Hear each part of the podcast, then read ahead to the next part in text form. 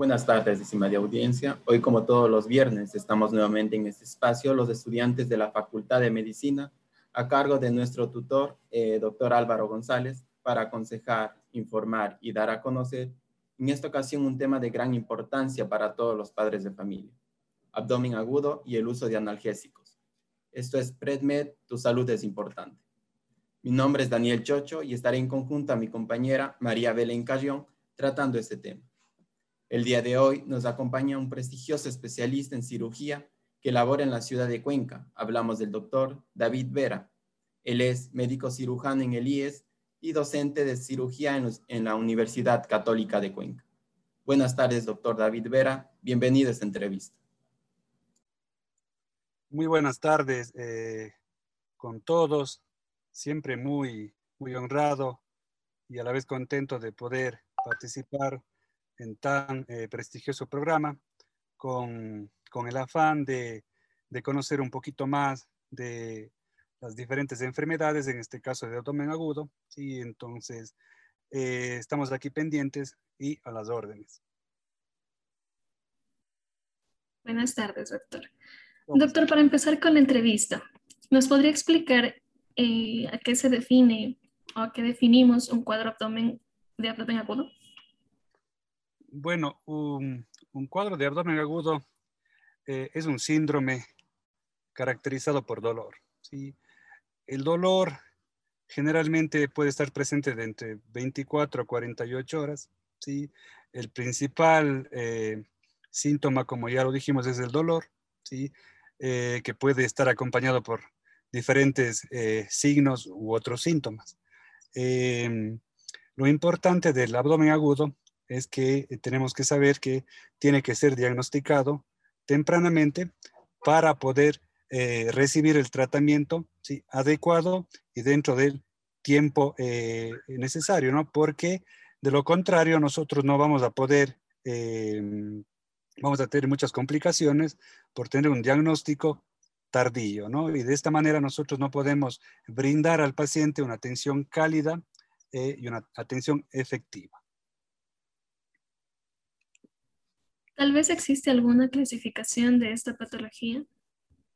Bueno, eh, el abdomen agudo nosotros lo podemos clasificar, eh, tiene diferentes formas de clasificarlo. El, que nosotros más lo, conocemos, eh, lo podemos dividir en abdomen agudo inflamatorio, ¿sí? abdomen agudo hemorrágico, abdomen agudo perforativo, abdomen agudo ginecológico cada uno de estos grupos puede englobar diferentes enfermedades. Por ejemplo, nos vamos a centrar más en lo que es el abdomen agudo inflamatorio.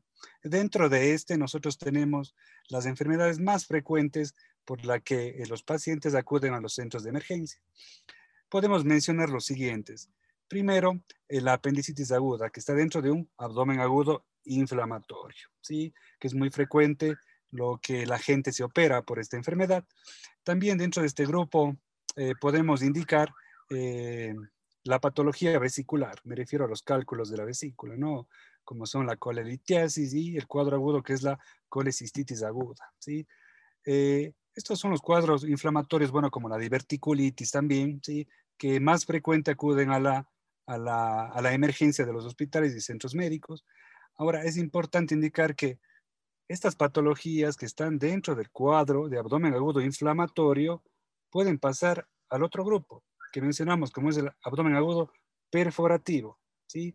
Si nosotros no implementamos un diagnóstico adecuado dentro del límite, dentro de un, tiempo establecido, el abdomen agudo inflamatorio puede, eh, puede pasar a ser un abdomen agudo perforativo, ¿sí? en el caso de una peritonitis por perforación de la, del apéndice, por perforación de la vesícula, por perforación del colon. Entonces, eh, es muy importante eh, abordar de esta forma la clasificación para que las personas que tal vez no están muy apegadas a la rama médica nos puedan entender. ¿sí?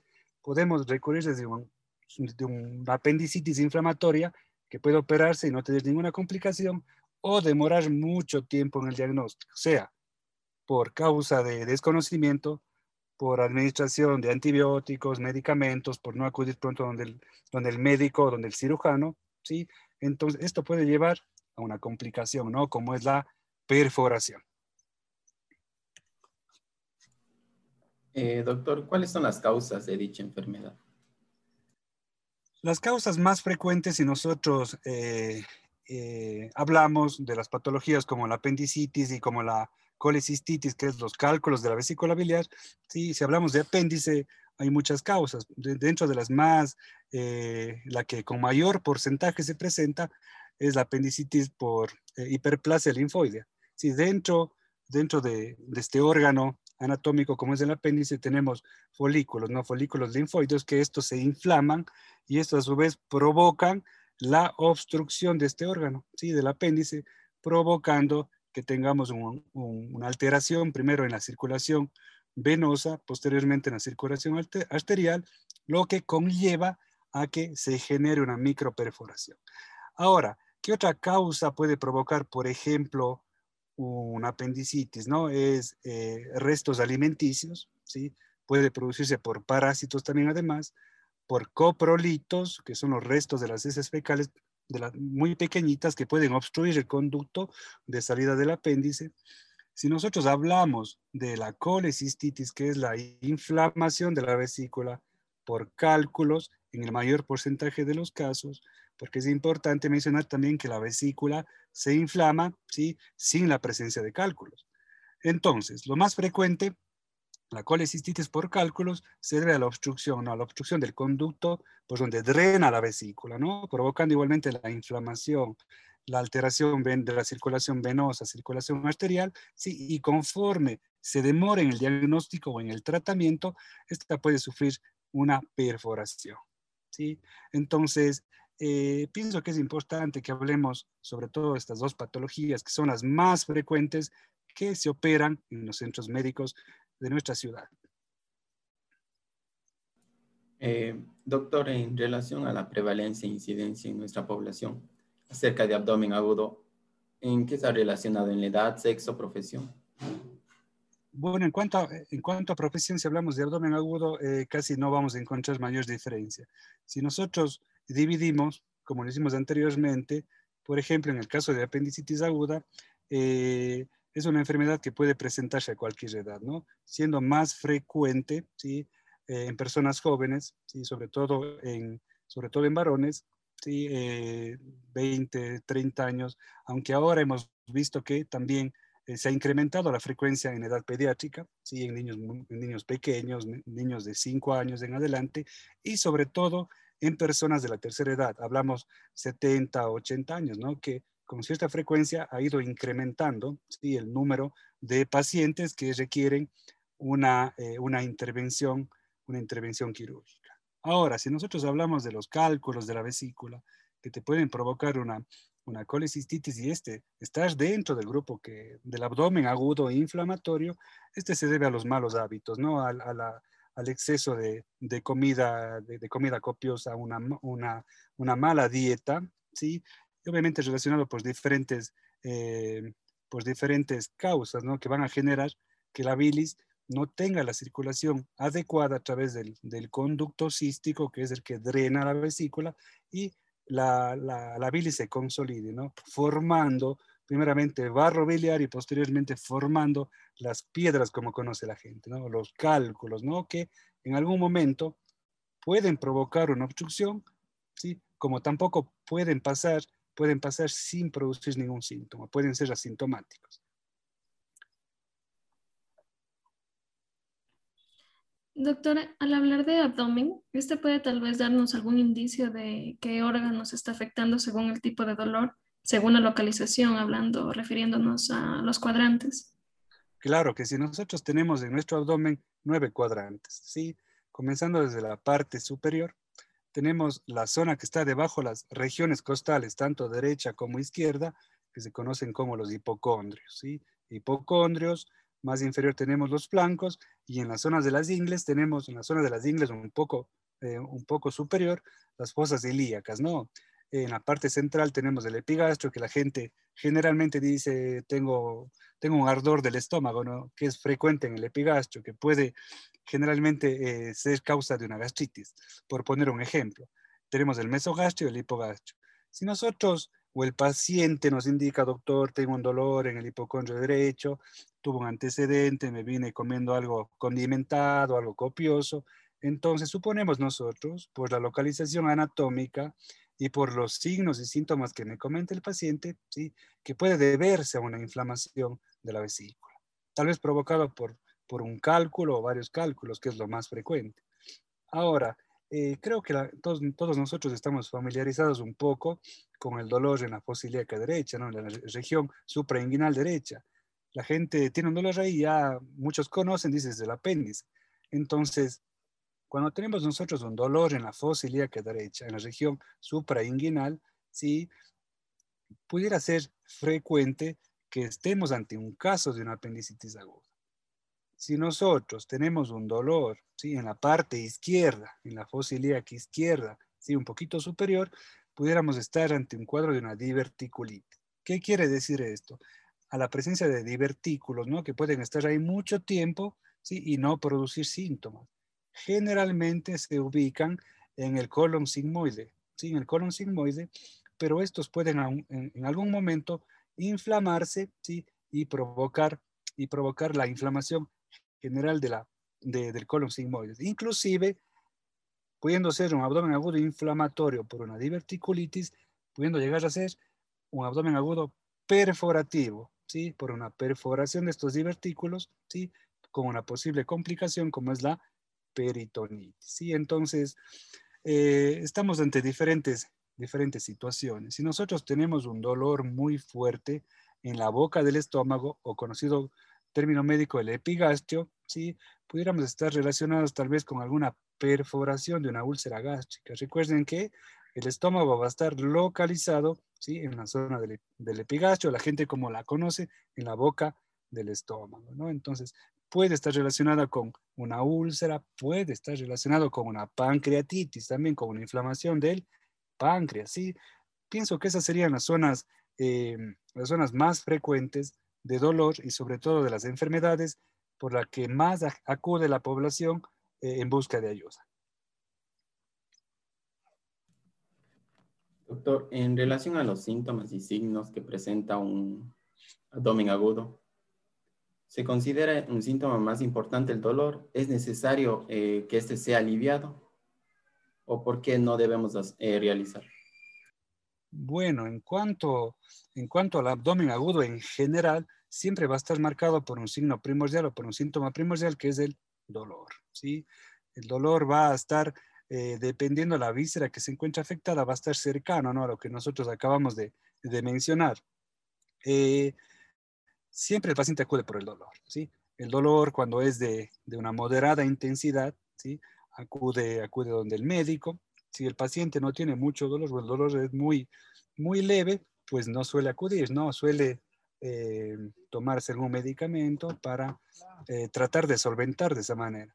A veces podemos equivocarnos, y hacer que el cuadro si evolucione, evolucione, si hacia, un, hacia una etapa en donde puede, eh, puede tener complicaciones del paciente. Nosotros en resumen podemos decir que el dolor es, es, el, signo, es el síntoma primordial síntoma primordial para que se genere o inicie un abdomen, un abdomen agudo. ¿sí? Eh, en cuanto a, en cuanto a, los analgésicos, eh, si nosotros tenemos ya un diagnóstico, recuerden que el diagnóstico para el abdomen agudo, cualquiera que sea la causa, el diagnóstico es clínico, ¿no? Con signos y síntomas. Yo dejo, dejo los exámenes complementarios para después, los exámenes complementarios, ¿no? Como por ejemplo, exámenes, exámenes, exámenes de sangre, em, exámenes de imagen, como puede ser eh, la, ecografía, la tomografía, ¿sí? Lo importante es la clínica, ¿sí? La clínica. Ahora, si yo tengo clínicamente mi diagnóstico establecido, por ejemplo, tengo un paciente ya con una apendicitis porque tiene los signos tiene los síntomas y tiene los exámenes de laboratorio, entonces yo puedo ni aplicar cosa que tenga quirófano, por ejemplo, una hora, dos horas, tal vez por muchas cirugías que se presenten, yo puedo aplicar con toda la tranquilidad un analgésico, ¿sí? Porque si el paciente está con el diagnóstico, ya yo puedo, eh, yo voy a operarlo a ese paciente. Es muy diferente eh, administrar un, analgésico externamente al hospital, ¿sí? porque eso puede alterar un poco eh, el diagnóstico, puede enmascarar y puede hacer que al momento que nosotros examinemos, pues el paciente no tenga unos signos claros, ¿sí? Entonces eso, eso hace que yo tenga que esperar un poco más de tiempo hasta que el efecto tal vez del medicamento, ¿sí? Eh, pueda, pueda pasar, yo pueda examinar adecuadamente para tener mi diagnóstico más claro. va a depender mucho el uso, el uso de analgésicos, ¿no? Dentro del hospital. Cuando tengo el diagnóstico y cuando tengo dudas, porque el, cuadro no está muy claro. Doctor, en referencia al diagnóstico, dicho diagnóstico, eh, esta sería de manera clínica y si no es así, ¿cuáles serían los exámenes que necesitaríamos para llegar a este? Ya, bueno, en eso soy muy enfático, sobre todo con los, con los alumnos, ¿sí? Eh, nosotros tenemos primero que ser buenos clínicos, ¿no? Tengamos la carrera que tengamos, quirúrgica, no quirúrgica, tenemos que ser buenos clínicos, ¿no? Tiene que partir. Yo tengo, si yo tengo un diagnóstico clínico adecuado, un diagnóstico clínico adecuado, que me da la certeza ya de tener un diagnóstico, ya los exámenes complementarios solo son ya para, eh, para asegurar mi diagnóstico, ¿sí?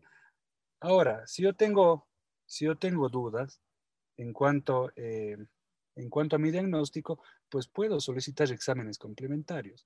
Y tenemos que marcar un orden.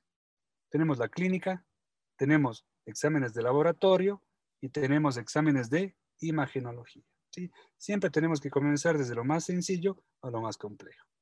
Entonces, dentro de los exámenes de laboratorio, pues pedimos los exámenes, eh, una biometría, tiempos de coagulación, eh, eh, valores inflamatorios, ¿sí? función renal, dentro, de, dentro de lo más frecuente. ¿no? Ahora, si yo tengo un paciente con comorbilidades, un paciente diabético, un paciente hipertenso, un paciente oncológico, ¿sí? Eh, tengo que ir un poco más allá, tengo que complementar los exámenes para ver cómo está el funcionamiento ¿sí? en torno a sus patologías previas. En cuanto a imagenología, tenemos inicialmente la ecografía abdominal, que podemos utilizarla eh, en el caso de duda, sobre todo en las mujercitas, porque recuerden que las mujercitas, en el caso de una apendicitis aguda, tenemos los, los órganos eh, reproductivos igualmente cerca del apéndice, como es la trompa de falopio, el ovario y el útero. Entonces, en esos casos podemos pedir una ecografía.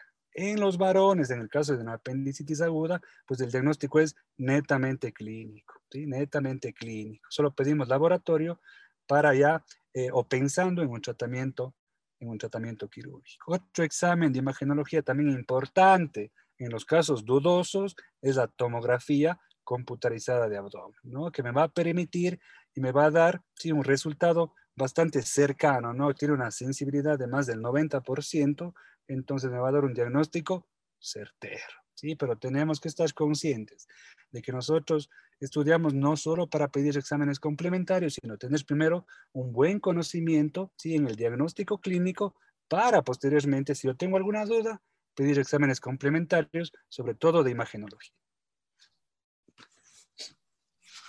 Doctor, ¿y cuál sería el pronóstico de un, paciente con abdomen agudo? ¿Y de perdón, va, va a depender, ¿no? Si yo tengo un paciente con pocas horas de evolución, con diagnóstico temprano, con tratamiento quirúrgico eh, a tiempo, pues el paciente va a tener una, una, una, buena recuperación, va a tener un buen pronóstico. Si yo tengo un paciente que, por ejemplo, ha habido los casos que está, acude de un médico, le da un, le da un tratamiento, no mejora o mejora parcialmente, llega acá ya luego de unas 30 horas de evolución del cuadro siempre voy a poner de ejemplo la apendicitis aguda, que es lo más frecuente, ¿no? Entonces llega acá, nosotros ya con el diagnóstico clínico, que es muy clarísimo, ¿sí? Tenemos que entrar a revisar quirúrgicamente, sea por vía laparoscópica, que es lo óptimo, o por vía convencional en los casos que requiera. Entonces, si yo tengo un paciente ya con una peritonitis, pues la, el pronóstico la recuperación van a variar. Paciente que eh, que va a quedarse 2, 3, 7, 10 días, dependiendo de la afectación, dependiendo de lo que yo encuentre en el procedimiento quirúrgico, ¿sí? Entonces va a demorar más tiempo, va a tener eh, un, índice de, de, complicaciones, ¿sí? Eh, va, a, va a requerir mayor manejo de antibióticos, ¿sí? A veces es necesario, en el caso que hay que hay un, cuadro de un, abdomen agudo perforativo, puede requerir otra cirugía, ¿no? En, el caso que fuera necesario. Entonces, todo va a depender, ¿sí? De que nosotros lleguemos a tiempo al hospital, de que, de que nosotros eh, implementemos un diagnóstico adecuado, ¿sí? Y certero en el tiempo establecido y demos un tratamiento quirúrgico, ¿sí? Todo va a depender de eso. Lamentablemente, en nuestra sociedad sí hace falta un poco de educación sí, a la población en cuanto a, acudir tempranamente donde el médico. Esperamos ya que cuando nos tomamos 20 pastillas, 10 inyecciones, recién ahí acudimos donde el médico. ¿Mm?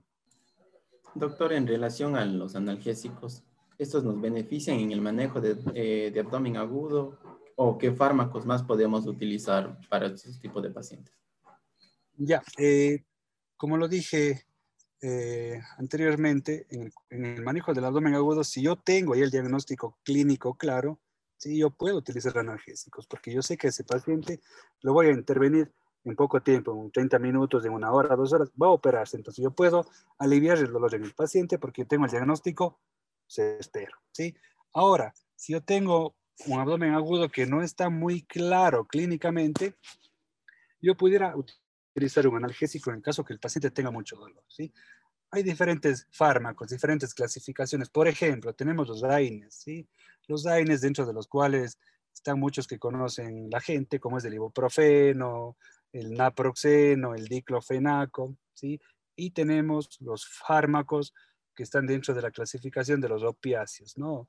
Eh, tal vez la gente, algunas personas toman para el dolor crónico el tramadol, ¿sí?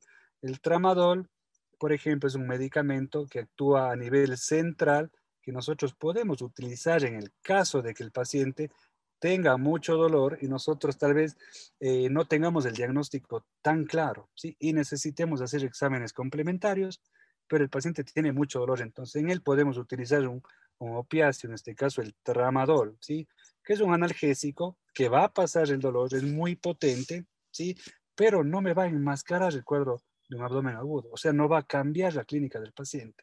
Si el paciente va, va a tener que seguir evolucionando, eso yo lo voy a poder ver en el transcurso de las horas siguientes.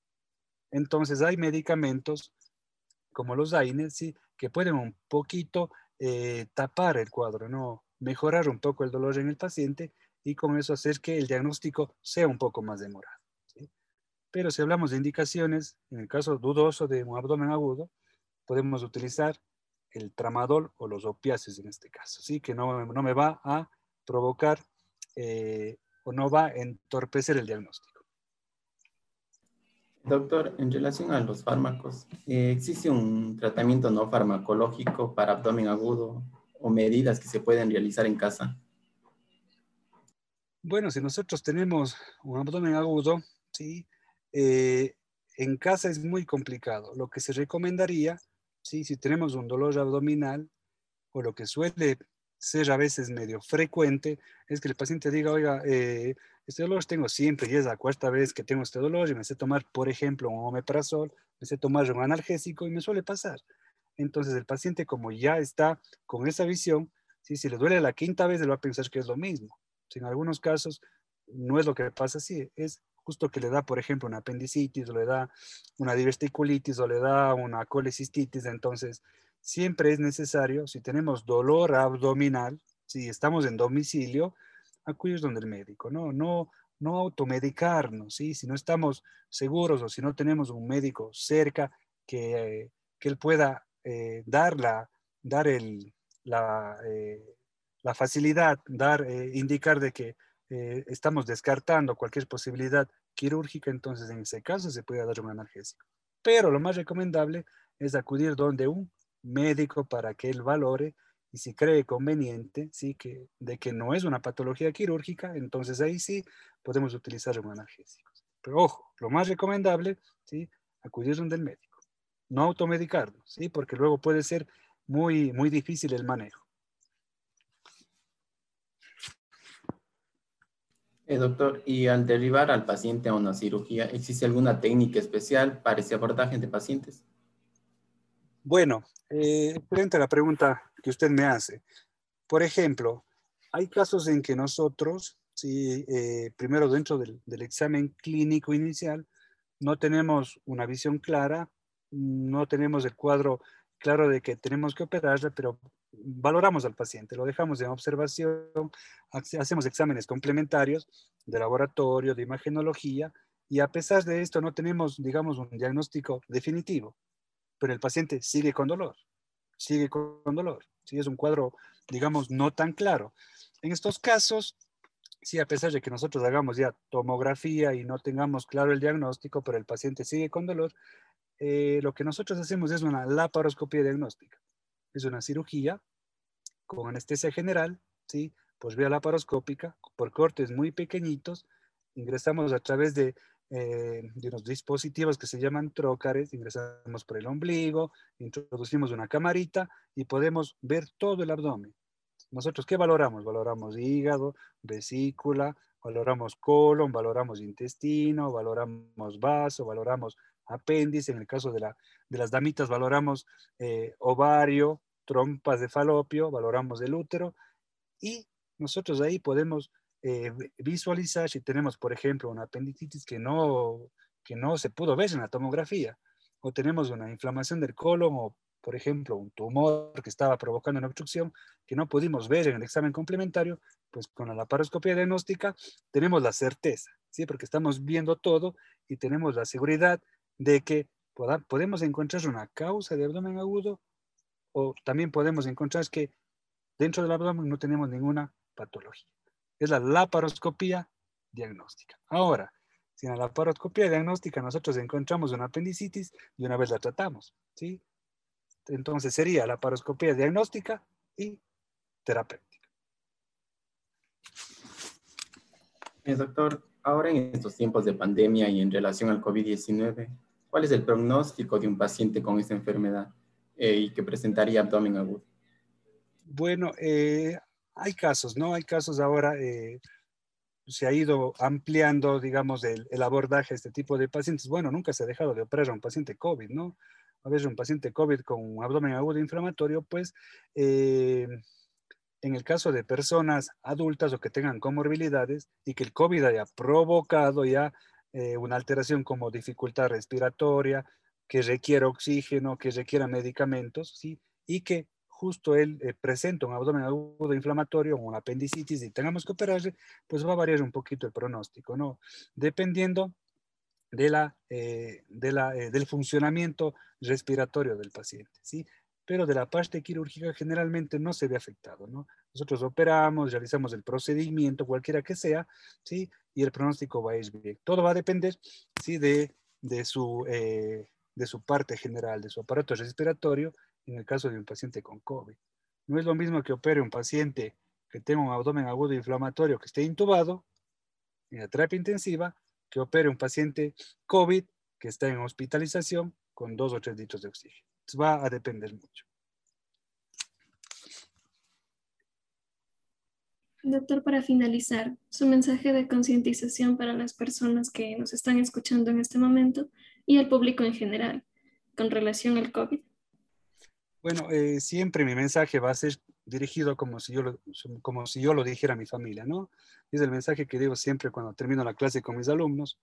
Eh, hay que cuidarnos, ¿no? El hecho de que nosotros estemos vacunados o estamos en un plan de vacunación para que toda la población tenga eh, acceso y ya estén vacunados, eso no quiere decir que estamos libres de COVID.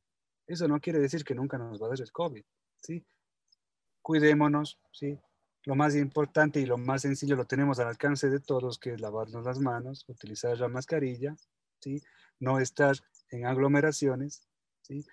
cuidarse uno porque de uno depende. Si toda la, toda la familia en tu, en tu hogar se cuida, pero tú no te cuidas, ¿sí? sales por ahí, eh, te expones, tú puedes ser causante de exponer ¿sí? y de contagiar al resto de tus seres queridos para después estarte lamentando. Entonces hay que seguir en la lucha, ¿no? No hay que no hay que, eh, no hay que confiarse, este virus sigue todavía, tenemos que trabajar todos, no solo los médicos, sino gracias también a ustedes que son un, medio importante de comunicación y a todos de igual para poder algún momento estar ya eh, libres de esta pandemia, ¿no? Ese sería mi, mi mensaje para la gente que nos escucha. Muchísimas gracias. Hoy nos acompañó el doctor David Vera, quien ha contribuido con valiosa información sobre el tema de hemorragia digestiva, de abdomen agudo.